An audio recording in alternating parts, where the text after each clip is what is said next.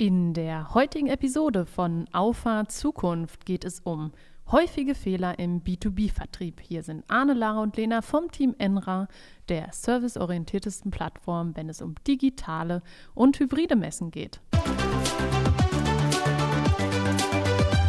Hallo zusammen. Guten Tag. Ja, ihr beiden kennt das Thema der heutigen Folge noch nicht, denn ich habe ein kleines Spiel für euch vorbereitet. Wie, wie geht's euch? Mir geht's gut. Hervorragend. Noch. so, äh, ihr könnt euch denken, ich habe mal wieder ein Buch gefunden. Und natürlich, wo hast du das gefunden, um nochmal sicher zu gehen? Es war in einer Amazon-Bestsellerliste. Oh, okay. Das heißt nicht von LinkedIn, falls ihr das jetzt Nee. dachtet. Und äh, dieses Buch heißt Fast Forward Accelerating B2B Sales for Startups. Und es geht nicht nur um Startups, sondern eben auch um das Thema B2B-Vertrieb. Und äh, auf den ersten Seiten, wo ich bisher jetzt hingekommen bin, ich bin noch nicht ganz durch. Hatte also, das Buch keinen Klappentext oder warum hast du die ersten Nee, es Seiten hat keine angefangen? Klappe, es ist ein Taschenbuch. Ähm, Okay.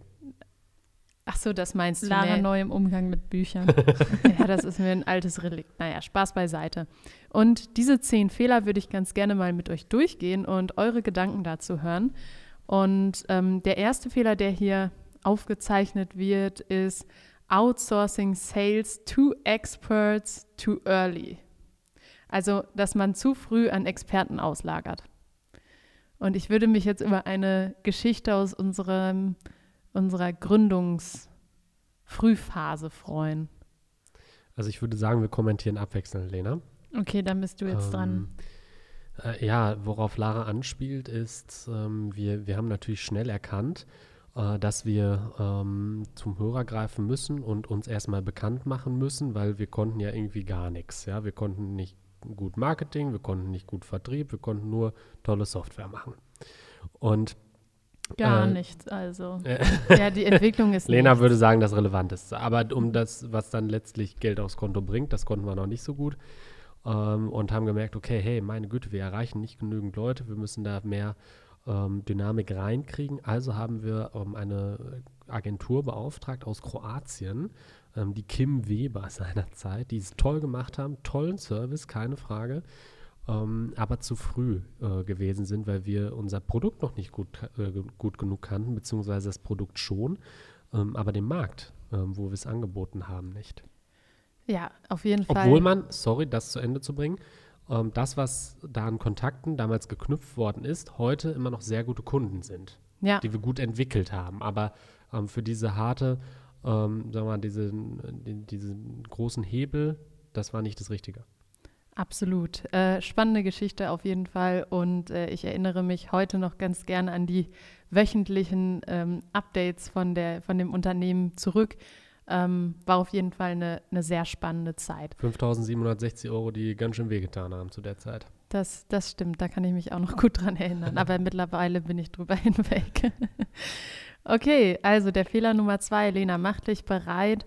Man startet mit einem zu großen Marktsegment. Und ich finde, das ist ein Thema, da scheiden sich die Geister, oder? Mm, Ich glaube, das ist ein Balanceakt, äh, sein Marktsegment äh, nicht zu klein zu wählen, aber auch nicht zu groß. Ich glaube schon, gerade wenn am Anfang die Kräfte, sag ich mal, gebündelt eingesetzt werden, weil man einfach eine sehr eingeschränkte Manpower hat ähm, und man zu viele Leute gleichzeitig ansprechen möchte, dann spricht man alle ein bisschen an, aber kein so richtig. Und ähm, ich glaube schon, dass das, ein, dass das stimmt, ähm, dass man sein Marktsegment zu groß wählen kann. Aber ich glaube auch, dass dieses, ähm, du musst eine Nische finden und äh, diese ganzen O-Töne, die man äh, gerade im Zusammenhang mit Startup-Beratungen häufig hört, ähm, auch ein bisschen schöner in der Theorie klingen, als sie es in der Praxis sind. Also klar, man sollte sein Marktsegment nicht zu groß wählen, aber auch nicht so klein, dass nachher nur noch ein, eine Persona eigentlich dein perfekter Schlüsselkunde sein kann. Absolut. Und ich unterhalte mich auch äh, ab und zu mal ganz gerne mit anderen Leuten, die sich auf dem ähnlichen Weg wie wir befinden. Manchmal ein paar Schritte vor uns, manchmal ein paar Schritte hinter uns, je nachdem, wann sie halt gestartet sind. Und ähm, da hatte ich letztens ein spannendes Gespräch mit jemandem, der Lösungen oder digitale Lösungen für Hotellerie entwickelt. Und er sagt, ja klar, wir könnten uns jetzt hier auf die digitale Gästemappe konzentrieren, aber Hotels haben auch noch Probleme, Fachkräftemangel, also Personalmarketing und so weiter. Und die entwickeln jetzt quasi so ein Gesamt, eine Gesamtlösung. Und das führt natürlich am Anfang dazu, dass die, die Nische oder die, die der, das Marktsegment eben relativ groß ist und nicht nur die Luxushotels in Frankreich oder so. Ich sag mal, ein großes Marktsegment ist ja auch erstmal nicht verkehrt, weil das äh, bescheinigt einem ja auch eine, zumindest die Chance einer Skalierbarkeit. Ähm, wichtig ist vielleicht, dass man äh, bei der Bearbeitung des Marktsegments dann umso vorsichtiger ist und da einfach umso spezifizierter vorgeht und sagt, aus dem Segment konzentriere ich mich jetzt zuerst auf die und die Zielgruppe. Okay, besten Dank. Fehler Nummer drei. Building a product without constant customer feedback. Und es passt irgendwie gut, dass, äh, dass ähm, Arne begonnen hat, weil irgendwie äh, kommentiert ihr jetzt die jeweils anderen Bereiche. Also spannend. Ähm. Das gefällt mir nicht. Ich habe ein Störgefühl. Ähm, nein, äh, definitiv ähm, komplett richtig. Ähm, unser Produkt entwickelt sich rein am Markt. Ja, wir können noch so tolle Ideen haben, ähm, die keine Sau braucht. Äh, das bringt keinem was. Ähm, die Grundidee kommt vom Markt und dann verfeinern wir das natürlich, weil der Markt natürlich auch in gewisser Weise engstirnig ist. Der kennt das äh, oder der will das, was er kennt. Ja, und das ist nicht immer das Richtige. Also müssen wir ihn auch ein bisschen zwingen. Ähm, aber die Grundidee kommt aus dem Markt. Und wenn ich das noch mal ein bisschen kommentieren darf, weil das ist so ein bisschen auch das, äh, ja, Paradoxon, mit dem einfach viele Entwickler leben müssen. Ähm, viele Entwickler haben für sich so den Anspruch, ich will das Optimum, das Perfekte, wo es keinen Edge Case gibt, den, äh, der nicht definiert ist.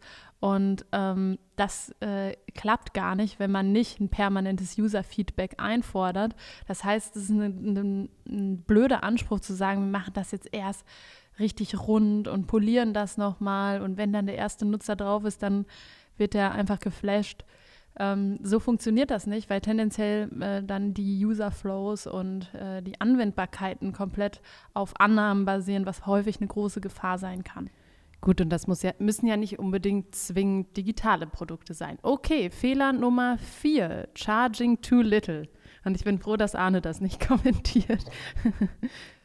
hm, weiß ich nicht, ob, äh, also was mir dazu äh, zuallererst einfällt, ist, klar, am Anfang kann man nicht die Preise durchsetzen, die, die äh, es vielleicht braucht. Ähm, man muss seine äh, Tätigkeiten dann häufig auch einfach mal als Invest sehen, als Chance auch sich zu zeigen, um äh, auch wirklich äh, zu ja, untermauern, dass man dazu in der Lage ist. Ähm, und vielleicht ist es dann der Lohn an der Stelle vielleicht eher die Erfahrung und ähm, ja, nicht, nicht das Monetäre, was nachher dabei äh, unten drunter steht. Aber auch da ist natürlich klar, ähm, das muss man entwickeln. Man kann nicht, ähm, als Unternehmen ist es fahrlässig, wenn man äh, seine Kosten nicht decken kann, weil, ähm, ähm ja, weil die Umsätze einfach zu klein sind, um jeden möglichen Auftrag zu bekommen. Und das ist eine Riesengefahr. Das kann man definitiv äh, so nicht machen. Okay, der Fehler Nummer 5. Confusing a pilot with a customer. Und was ist damit gemeint, wenn man ne, vor irgendwelchen Investoren pitcht, dann sagt man, ja, ich habe einen großen Pilotkunden gewonnen. Wenn der Pilotkunde aber nicht zahlt, ist er ein Pilot und kein Kunde. Äh, ja, also ich sage immer gerne, ähm, wenn wir Spaß haben, dann macht das auch für den Kunden Spaß. Ähm, denn äh, das, das ist ja auch letztlich äh, die Motivation, ja. Ähm, wenn du nur bangen musst, ähm, kann ich anderen Monat noch die Miete überweisen, dann ist das ein ganz schön schlechter Antrieb für ähm, gute Leistung. Also lass die Arbeit gut bezahlen, die du machst, die Software, die du baust, gut bezahlen. Äh, dann kannst du einen guten Service bieten, viel drumherum und das ist das, was hinterher ähm, mehr wert ist. Ähm, ich habe äh, gleich fahre ich Hundefutter kaufen. Ähm, da habe ich angerufen, kann ich gleich heute Abend noch vorbeikommen, ähm, Hundefutter kaufen. Ich kannte den nicht, bin da noch nie vorher gewesen, habe sonst online bestellt, hätte da jetzt tagelang noch warten müssen. Ja, da kostet es sogar noch eine Mark weniger. Eine Mark. Ähm, und ja, kann, ist ja jetzt nicht Online-Einkauf, ne? Ja. Da ist noch Mark. ja, ist noch Mark, Mark. genau. Also Mark, wird dann ja. nur mit Schwarzgeld bezahlt. Und nein, ne, aber ähm, ist halt einfach ein guter Service. Und da fühle ich mich wohl. Ja, absolut. Also kann ich, kann ich äh, sehr gut nachvollziehen. Der nächste Fehler, Fehler Nummer 6, sticking with a set sales process for too long. Übrigens, Arne, was ich noch sagen wollte, schreib uns doch gleich eine WhatsApp, ob du den Hof auch wieder verlassen hast. Wieso nicht? Ja, wenn du nicht online bestellst, sondern face to face, was, was kann da alles gefahren. passieren? Ja, also jetzt nochmal äh, zu dem Fehler zurück. Ähm, definitiv würde ich aus äh, meiner Perspektive jetzt als Entwicklerin äh, unterschreiben. Klar weiß ich es aus der Praxis nicht, aber ich glaube, gerade am Anfang, wenn man sowohl das Produkt entwickelt als auch die ganzen Prozesse drumherum, ist es total wichtig, dass man erstmal schaut, was, was sind denn die Ansprüche dieses Prozesses und wie kann der vielleicht sehr effektiv gestaltet werden. Und wenn ich jetzt auch hier wieder rein auf Annahmen äh, basierend ähm, Prozesse festlege, das ist äh, so weit weg von der Realität, äh, dass man da eben äh, schon flexibel sein sollte. Und ich finde, das sieht man bei uns auch, wie Arne früher verkauft hat und wie er es heute macht. Ähm, Wäre unser Prozess dort nicht flexibel gewesen, ähm, ja, wäre Würden wir heute noch nichts verkaufen. Dann würden wir hier nicht, nicht zusammensitzen wahrscheinlich. Ähm, es geht also um schnelle Anpassbarkeit, kleinere Iterationen und äh, häufig macht man, glaube ich, diesen, diesen Fehler zu starrer Prozesse, ähm, wenn es um Delegieren von Vertrieb vom, von dem Gründerteam zu anderen geht. Dass man einfach sagt, komm, Arne, hör mal auf mit deinen Beinen zu wackeln. Ähm, komm, äh, aber Hauptsache so schnipsen. ja, das, das war, hat fällt mich gerade richtig Aus. genervt. Aus, Jeppe. Ähm. Nein, aber wenn es eben über die, über, äh, um die Übertragung von Aufgaben geht, dass man dann eben zu starre Prozesse frühzeitig ein... Jetzt hältst du das nicht zu starr, aber Sichtfeld. trotzdem Ja, das- äh, nicht zu starr, aber trotzdem definiert. Also es gibt schon Unterschiede zwischen äh, definiert und ähm, starr, finde ich. Ja. Also es gibt bestimmte Randpunkte, die in unserem Vertriebsprozess ja zu Recht äh, fixiert sind, weil sie einfach unsere Handschrift widerspiegeln, weil sie unsere Überzeugung widerspiegeln. Und ich finde schon, Und weil sie das- funktionieren. Genau, und äh, auch das natürlich äh, am allerwichtigsten. Und das muss man dann schon definiert haben. Und das ist auch für denjenigen, der es dann umsetzt, äh, definitiv erleichternd. Absolut. Fehler Nummer sieben. Not pushing for no soon enough, Arne. Ja, Arne, du bist dran. Was soll das heißen? Ach so, äh, dass du also ja, dass du dir das offen hältst. Du weißt eigentlich, der Kunde will das nicht, aber und der du wird willst nicht das Nein kaufen. nicht akzeptieren und steckst weiter Zeit rein. Ach so, nein, irgendwann Karten auf den Tisch und dann machen wir ein Geschäft oder machen wir keins. Äh, Und wenn der sagt, hey, äh, ich bin noch nicht bereit, dann kann man fragen, hey, wo, was sind die Gründe? Ähm, Willst du vielleicht in Zukunft bereit sein oder hast du eine grundsätzliche Ablehnung? Ähm, Und äh, wenn der rausklingen lässt, dass er eine grundsätzliche Ablehnung hat und du nicht offen danach fragst, ja, bitte. Also dann kannst du auch ganz viel Zeit in ähm, ganz viel unnötige Zeit verschwenden, weil viele haben dann nicht das Rückgrat zu sagen, hey, geh mir nicht auf den Sack, ähm, ich brauche das nicht. Obwohl es Ähm, total wichtig wäre, ne? Obwohl es wichtig wäre, natürlich. Ähm, aber ich, dann ist es eher ein Thema von, ich habe es nicht richtig verstanden und äh, ich brauche mehr Informationen oder so. Das musst du halt lernen. Ähm, wie kann ich das filtern, was da gerade relevant ist? Und äh, daran dann eben auch ähm, schauen, okay, tue ich den vielleicht zurück in eine Marketing-Automatisierung, bespiele den mit Content und irgendwann wird er bereit. Ähm, ist es vielleicht gerade noch nicht. Oder der Bedarf ist gerade noch nicht da, wird aber entstehen, weil er mir das erzählt hat, dass da irgendwelche Ereignisse vorstehen. Ähm, aber es ist ganz wichtig, auch irgendwann klar zu fragen, machen wir ein Geschäft oder machen wir kein Geschäft. So, bei dem nächsten Fehler hätte ich verstanden, wenn eine Rückfrage kommt. Also ich lese es mal vor und kann es dann vielleicht erklären, Lena. Flying by the seat of your pants. Okay, ja. Ähm, Als ob. Okay, ich bin gespannt. Ich glaube, also was ich darunter verstehe, ist, dass man ähm, meint, man ist selbstgesteuert, ist aber eigentlich fremdgesteuert. Das ist sehr abstrakt. Ich weiß nicht, ob es in die richtige Richtung geht. Ich, ich sag mal, ja? was sich dahinter verbirgt und dann kannst du sagen, ob das in die Richtung geht. Und zwar geht es darum, dass man ähm, alles nur managen kann, was man messen kann. Und wenn man das CRM-System schlecht pflegt, dann kannst du nichts managen. Okay. Nee, das hätte ich jetzt anders interpretiert. Gut, dass wir darüber gesprochen haben. Aber es geht eben um die Pflege des CRM-Systems äh, und eine Datengrundlage für den Vertriebsprozess.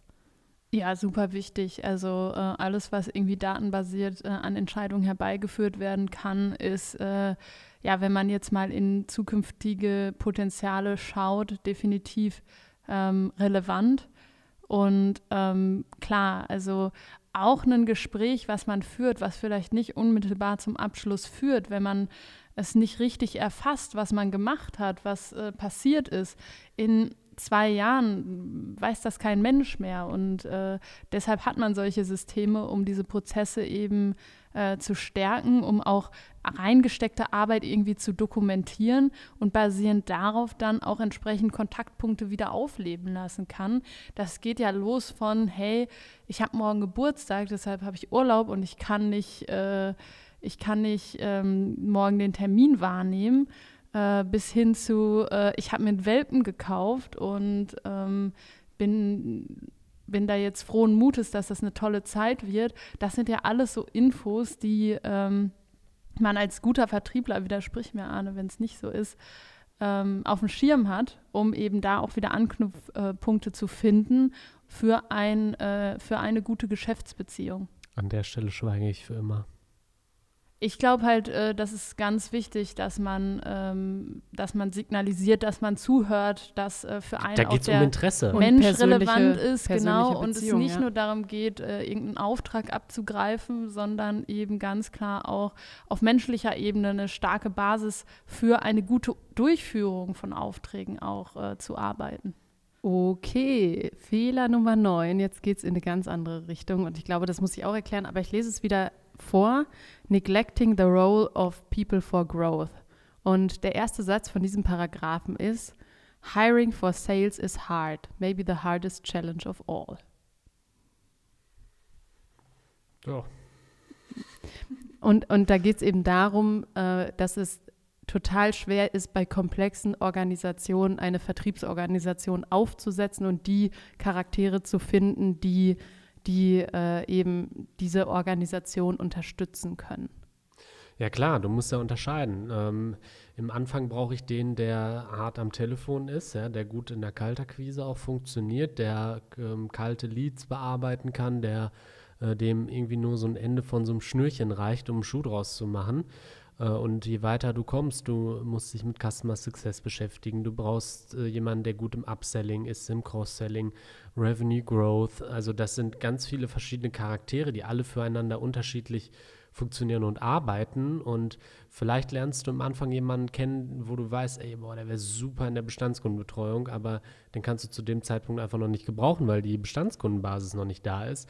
Ähm, also es ist super schwierig, weil ähm, das halt, Vertrieb ist nicht nur intern schwer, ähm, dass alle gut miteinander klarkommen und ein gutes Team ist, ähm, sondern äh, zusätzlich auch extern schwer, weil die müssen ja irgendwie deine Botschaft nach außen tragen ähm, und mit den Kunden klarkommen. Also da gibt es nochmal eine Menge mehr Stakeholder als äh, nur die Abteilung, die sag mal, intern kommunizieren.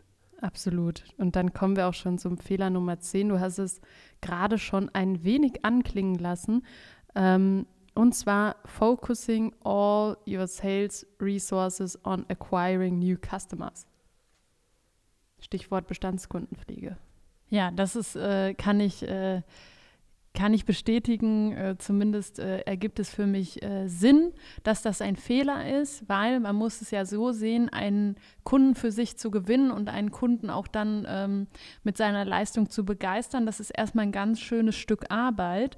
Aber wenn man das geschafft hat, dann ähm, haben die nicht nur eine Referenz als Proof of Concept, sondern haben es in, in, in ja, mit den eigenen Augen gesehen, dass man einfach äh, zu gewissen Dingen in der Lage ist und dass es funktioniert, dass man ein verlässlicher Geschäftspartner ist. Und ähm, wenn man dann natürlich äh, seine ganze weitere Kraft darauf ähm, fokussiert, um neue Kunden zu gewinnen, vergisst man eigentlich die, wo man schon, ähm, sage ich mal, einen Fuß in der Tür hat. Und ähm, die Bedarfe sind ja nicht nur einmal da, die reißen nicht ab. Ähm, und äh, wichtig ist es, dass, wenn dieser Bedarf wieder entsteht, dass man dann wieder das, den richtigen Namen vom Unternehmen im Kopf hat als Kunde. Und das hat man nicht, wenn man vor vier Jahren mal was richtig Tolles zusammen gemacht hat und sich dann nie wieder gemeldet hat. Ähm, das ist natürlich einen, auch wieder ein Balanceakt und hat viel mit Menschenkenntnis zu tun, sich zu überlegen, hey, wenn ich den jetzt anrufe, weiß ich eigentlich, dass ich den störe. Aber auch wenn ich den jetzt nicht anrufe, weiß ich, dass er mich vergisst. Und dieses Spannungsfeld gilt es als ähm, guter Vertriebler eben zu managen und ähm, dann eben auch ein ganz relevanter Umsatzbestandteil aus Bestandskunden eben weitere Aufträge abzuleiten. Ja, guck dir etablierte Unternehmen an. Die machen nur fast ausschließlich Bestandskundenumsatz. Nee, etablierte Unternehmen, die machen so ein, für mich, ich darf jetzt mal wieder aus meiner Ausbildungszeit äh, berichten, die machen für mich so einen McDonalds-Vertrieb, weil da rufen einfach Leute an und bestellen irgendwas. Ja gut, die haben sich ja. diese Basis halt über viele, viele Jahre ähm, erarbeitet. Da ist das auch nicht mehr personenbezogen, dass man sagt, das sind irgendwie gute Leute, sondern das ist eine gute Marke, das ist ein gutes Unternehmen. Ähm, und dadurch ist natürlich klar, dass äh, für die die Bestandskundenpflege eine andere ist als für ein äh, neues Unternehmen, was erstmal so diese, sich diesen Namen erarbeiten muss. Und ähm, trotzdem ist es wichtig, dass man sowohl für seine Bestandskunden da ist, aber auch hinsichtlich des Wachstums natürlich äh, neue Kunden auch für sich begeistert, weil gerade wenn ich jetzt äh, von unserem Produkt spreche, das ist ein Produkt, was gut skalieren kann, ähm, was aber nur skaliert, wenn ich natürlich auch entsprechend neue Kunden ähm, da reinbekomme und ähm, somit natürlich dann auch interessanter für alle äh, wird, weil man eben mehr Kapazitäten auch in die Weiterentwicklung stecken kann. Wir haben heute nur über Fehler gesprochen, aber trotzdem sehr viele positive Nachrichten mitgenommen. Äh, ein paar ähm, ja, spannende Geschichten aus der Vergangenheit gehört und ähm, uns in dem einen oder anderen Fehler teilweise wiedergefunden, ähm, den, Teil, den ein oder anderen Fehler teilweise schon mal äh, überwunden und äh, war auf jeden Fall eine spannende Folge, fand ich. Und ich freue mich auf, auf die nächsten Folgen. Mal gucken, vielleicht bringt ihr mal ein Thema mit. Dass du auch mal was kommentieren kannst. Ne? Es war sehr redeintensiv auf äh, Arnes und meiner Seite. Ne, primär auf deiner. Echt? Ich, ich weiß nicht, vom Gefühl her schon. Ich bin halt ein zurückhaltender Typ. Ja, das glaube ich nämlich nicht. Nein, aber ich finde, davon lebt dieser Podcast auch, dass, dass die Entwicklung auf Vertriebsthemen mal beäugt. Ja, ja, das ist total wichtig, weil das ich entwickle... mal beim nächsten Mal bei Entwicklungsthemen, dann schweigen wir uns 20 Minuten Ja, an. aber ich entwickle ein Tool, was den Vertrieb vereinfachen soll, dann sollte ich schon ungefähr wissen, was, äh, was äh, dort relevant sein kann. Ja, absolut. Das war auch äh, keine Kritik, es war nur eine subjektive Wahrnehmung. Ich kann es nicht mal sagen, ob so war. Wir werden es nicht rausfinden, es sei denn, einer unserer Zuhörer wird es zählen und auswerten. Ähm, falls ja. das der Fall ist, gerne einmal eine E-Mail an uns, dann wissen wir es schwarz auf weiß. Ganz genau so ist es. Und ich würde sagen, bis zur nächsten Woche und ja, einen schönen Abend. Alles Gute. Dito, bis bald. Ciao.